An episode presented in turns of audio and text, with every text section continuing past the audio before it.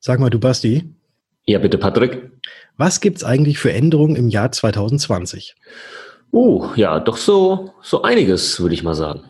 Du verstehst bei Versicherungen nur Bahnhof. Du findest Versicherungen undurchsichtig und kompliziert. Du hast keinen Bock und keine Zeit, dich stundenlang in die Materie einzulesen. Und du willst deine Absicherung selbst in die Hand nehmen, aber weißt nicht wie? Dann bist du hier genau richtig. Im Versicherungsgeflüster-Podcast. Dem Podcast für Jungunternehmer, Selbstständige, Startups und alle, die mehr Einblick bekommen möchten, sprechen wir genau über die Themen, die für dich wichtig sind. Wir geben dir unser Wissen weiter. Wir teilen unsere Erfahrungen mit dir. Wir erklären dir das, was du wirklich wissen musst. Und wir bringen Licht in das Versicherungsdickicht. Freue dich auf wertvolle Informationen und spannende Interviewgäste.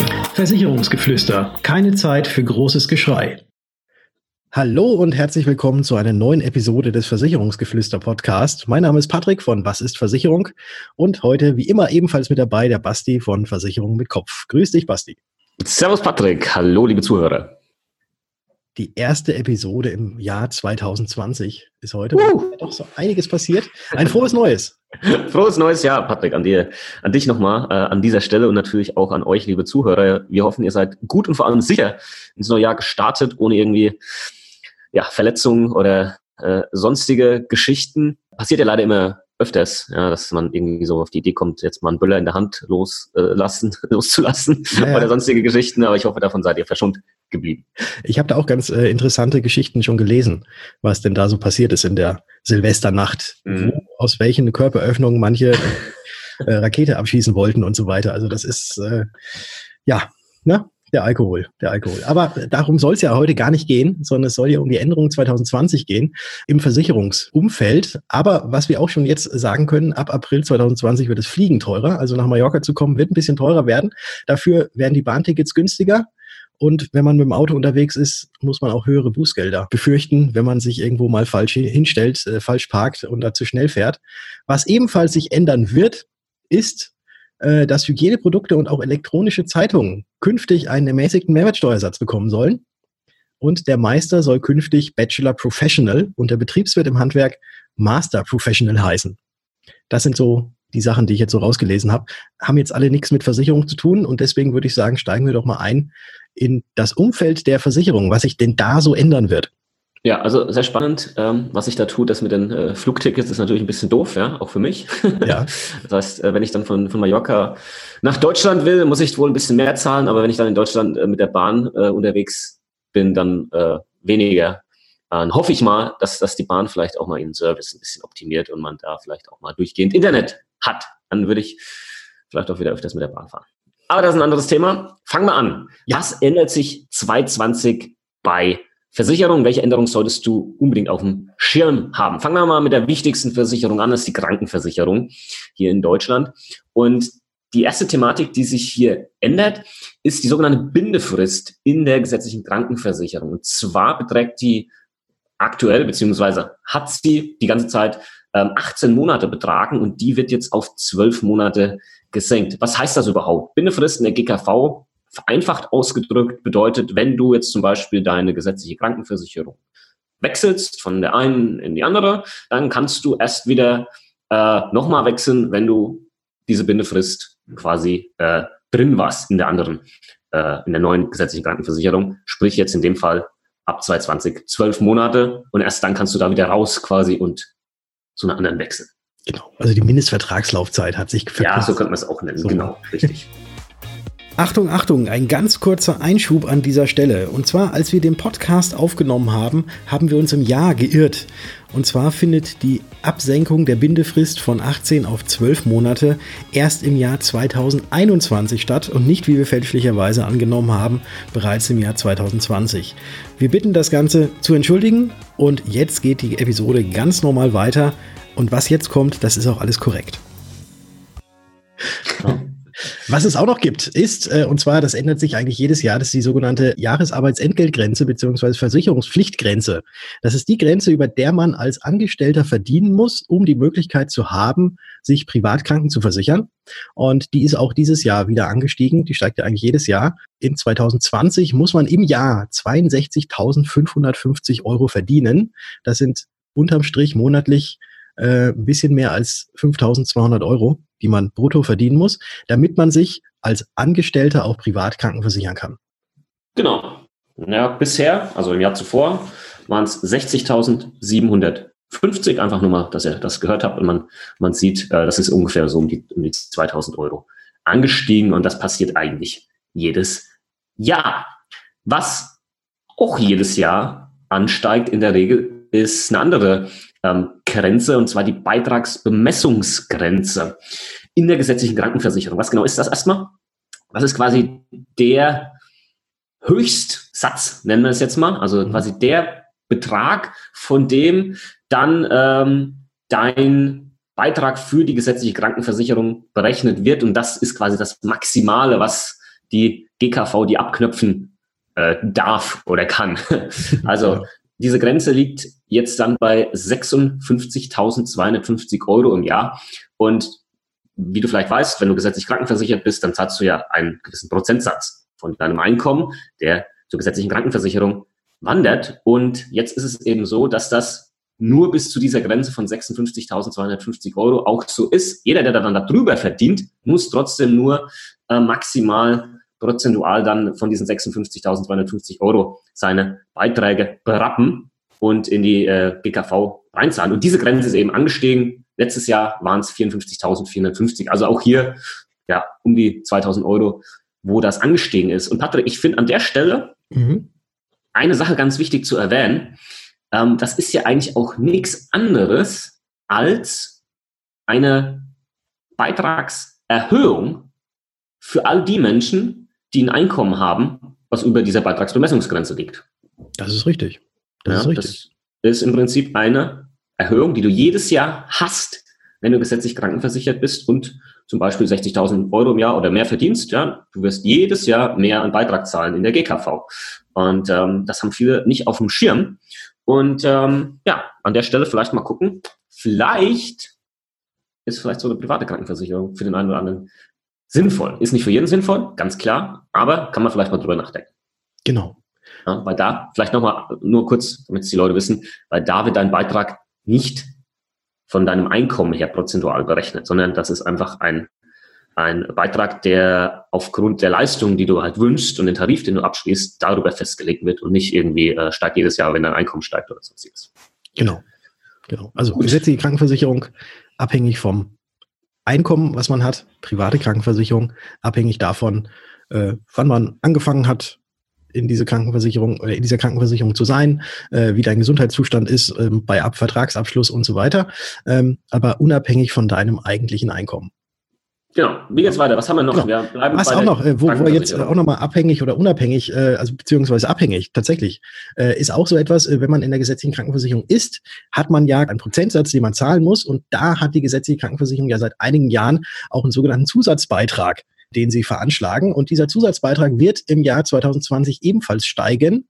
Ähm, das ist allerdings auch wieder individuell von Krankenkasse zu Krankenkasse. In der Regel so zumindest das, was ich rausgefunden habe, wird dieser Zusatzbeitrag um 0,2 Prozent steigen. Mhm. Ist jetzt auch nicht, äh, klingt jetzt erstmal wenig, aber äh, unterm Strich sind es doch schon ein paar Euro, die man da immer mehr berappen muss. Es gibt allerdings ein Sonderkündigungsrecht. Und zwar, sobald dieser neue Zusatzbeitrag fällig wird, hat man ein Sonderkündigungsrecht zum Ende des Monats, in dem dieser Beitrag das erste Mal fällig geworden ist und kann dann zu einer anderen gesetzlichen Krankenversicherung wechseln, wenn man denn möchte. Genau. Und ein letzter Punkt noch zur Krankenversicherung speziell, der betrifft Studenten. Und zwar wird die studentische gesetzliche Krankenversicherung ab sofort nicht mehr auf nur 14 Semester beschränkt sein. Ähm, das, war, das war die ganze Zeit so. Ähm, weiterhin bestehen bleibt allerdings die Altersgrenze mit 30 Jahren. Also da fliegst du dann quasi raus aus der äh, studentischen äh, Krankenversicherung, wenn du halt noch 30 bist und aus irgendwelchen Gründen immer noch am Studieren bist. Genau. Also du fliegst aus der studentischen Krankenversicherung raus, bist allerdings trotzdem noch in der gesetzlichen Krankenversicherung genau. nachversichert, äh, musst dann eben nur mehr bezahlen und hast nicht mehr diese Sonderkondition, die man als Student hätte. Aber man kann jetzt auch mehr als 14 Semester studieren und immer noch Student sein, wenn man noch unter 30 ist. Genau. Genau. Etwas weiteres auch, was auch äh, ja eigentlich doch auch zur Krankenversicherung gehört, das ist die Pflegeversicherung. Und äh, bei der Pflegeversicherung ist es so, dass es bisher immer so war, dass wenn Eltern Pflegefall werden, dass man da auch als unterhaltspflichtiges Kind aufkommen musste, wenn denn das eigene oder wenn das Geld der Eltern nicht gereicht hat, dass man quasi seine Eltern auch finanziell unterstützen musste. Und da wurde jetzt endlich mal eine Summe festgelegt. Und zwar ist diese Summe, wenn man über 100.000 Euro brutto im Jahr verdient, dann ist man unterhaltspflichtig, auch für die Eltern, wenn sie Pflegefall sind. Und das Einkommen des Partners wird dabei nicht mit herangenommen. Also alle die, die unter 100.000 Euro im Jahr verdienen, werden später nicht mehr unterhaltspflichtig sein, wenn die Eltern denn ein Pflegefall werden. Genau, sehr wichtiges Thema ähm, tatsächlich.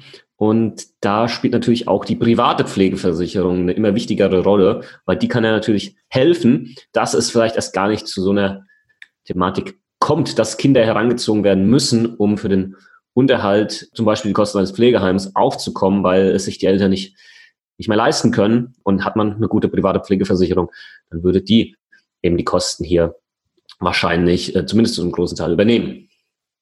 Genau. Gut.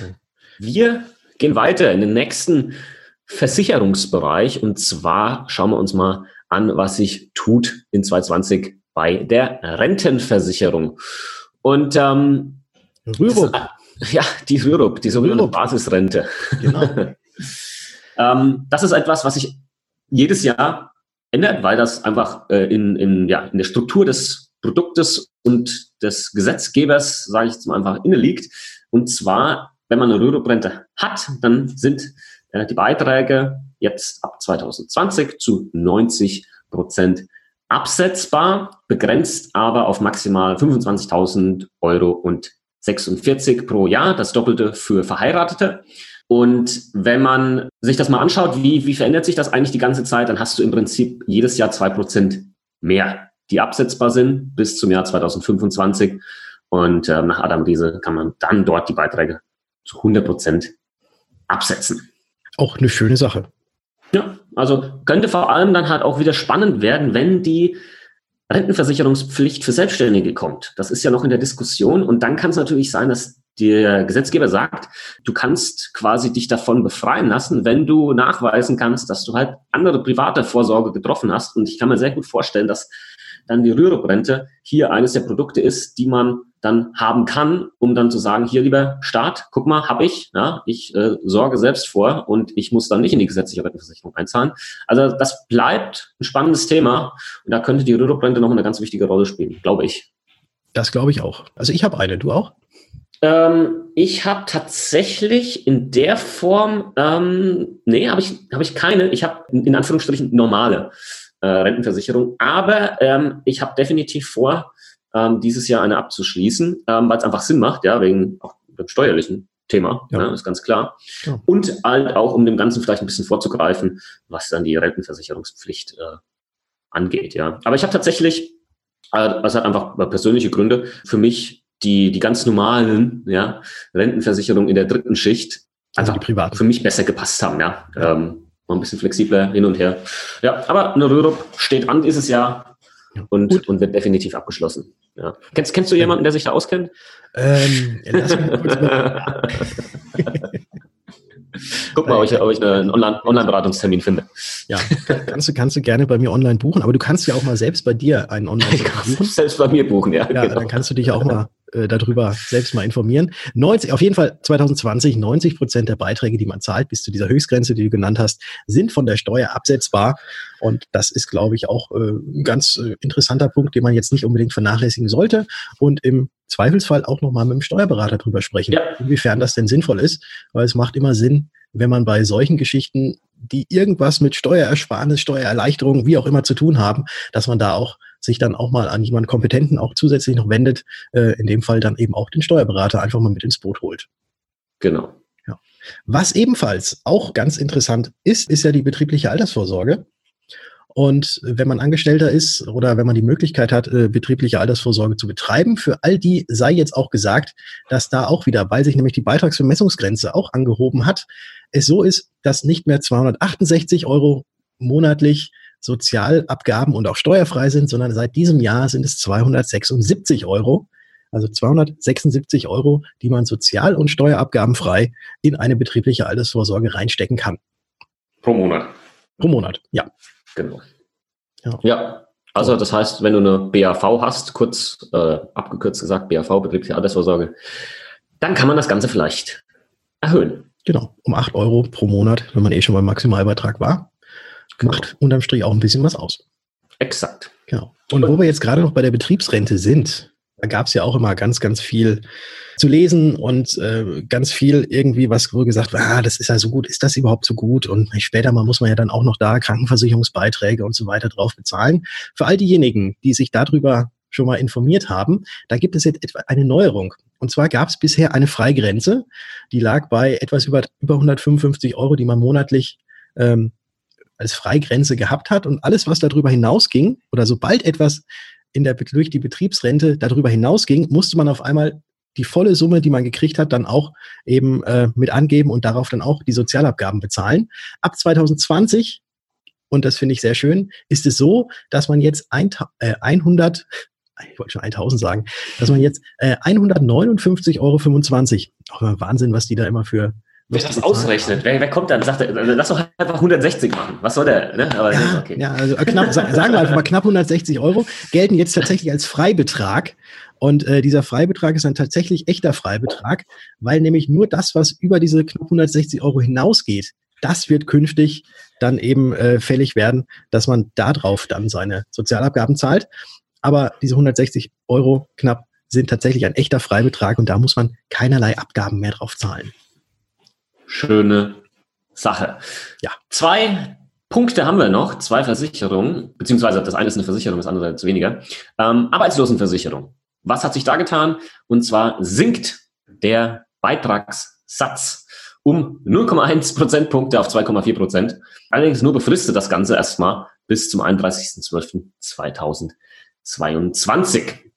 Und Patrick, du, ich überlasse dir die Ehre, den letzten Punkt äh, hier noch anzusprechen, den wir uns aufgeschrieben haben, was Änderungen angeht in 2020 im ja, Versicherungsumfeld. Schieß genau. los. Und zwar ist das der Mindestlohn. Wir haben letztes Jahr, als wir die Änderung für 2019 äh, besprochen haben, ja auch schon drüber äh, geredet gehabt, dass der Mindestlohn angehoben wurde. Und auch dieses Jahr wird er wieder angehoben. Und zwar von 9,19 Euro auf 9,35 Euro. Also 9,35 Euro sind ab sofort der neue Mindestlohn, der mindestens zu zahlen ist. Allerdings gibt es da mal wieder so ein paar Ausnahmen dabei, unter anderem auch Azubis. Und äh, es gibt noch so ein paar, paar weitere, die diesen Mindestlohn, die diesem Mindestlohn jetzt nicht unterliegen. Aber, wo ich jetzt gerade die Azubis angesprochen habe, auch etwas Schönes. Und zwar ist da auch eine neue Regelung rausgekommen, dass für alle, die 2020 eine Berufsausbildung beginnen, im ersten Lehrjahr mindestens 515 Euro verdienen müssen. Und das ist ja auch mal was, weil ähm, ich weiß nicht, wie es genau vorher war, aber man hört ja immer wieder, wenn einer eine Ausbildung gemacht hat, vielleicht in irgendwelchen handwerklichen Berufen mhm. oder so, die sind dann mit 400 Euro im ersten Lehrjahr irgendwie abgespeist worden. Und ähm, ja, Und teilweise noch weniger. Ich, ich weiß es nicht. Ja. ja. ja. Also ich ja. glaube, also ich will mich jetzt nicht aus dem Fenster lehnen, da weiß ich zu wenig Bescheid, aber ich glaube zum Beispiel, ich weiß nicht, eine Friseuse verdient, glaube ich, jetzt halt nicht äh, so viel in, in der Ausbildung. Ja, und das ist eine schöne Sache und macht wahrscheinlich auch den einen oder anderen Ausbildungsberuf wieder ein bisschen attraktiver. Ja, ist ja auch wichtig. Ist ja, ja auch wichtig. Natürlich. Also im, im Rahmen des äh, Fachkräftemangels und so weiter finde ich es unheimlich wichtig. Äh, nicht jeder muss studieren oder nicht jeder muss nee. irgendwie äh, ja, sich da in diese akademischen Sphären irgendwie begeben, äh, nur damit er nachher dann Taxifahrer wird, sondern äh, ähm, ich finde äh, Ausbildungsberufe sind unheimlich wichtig. Es wird gebraucht. Und da finde ich das schon mal einen ganz guten Ansatz, dass man da jetzt gesagt hat, okay, Azubis haben jetzt auch quasi einen Mindest, Mindestlohn oder Mindestgehalt von 515 Euro im ersten Lehrjahr. Jawohl, ja. Jo. Liebe Zuhörer, das waren unsere Änderungen für 2020. Ich hoffe, da war einiges dabei, was du noch nicht wusstest, jetzt weißt und ähm, dir das Wissen an der einen oder anderen Stelle weiterhilft. Ähm, Patrick, ich hätte gesagt, alle, die uns noch nicht auf Instagram folgen, sollten das unbedingt tun. Äh, da wird es 2020, wir haben vorhin drüber gesprochen, noch mehr äh, Versicherungskontent geben in ganz einfacher Sprache, ähm, den du jeden Tag konsumieren kannst und dann das Thema Versicherung für dich noch einfacher wird. Also einfach mal den Patrick abchecken und der Was ist Versicherung und meine Wenigkeit findest du auf Instagram und der Versicherung mit Kopf und natürlich noch eine iTunes-Bewertung schreiben. Da freuen wir uns immer drüber, wenn das jemand tut und sich die Mühe macht. Ähm, das dauert auch nicht lange. Und äh, den Link dazu findest du in den, in den Show Notes. Ist das richtig, Patrick?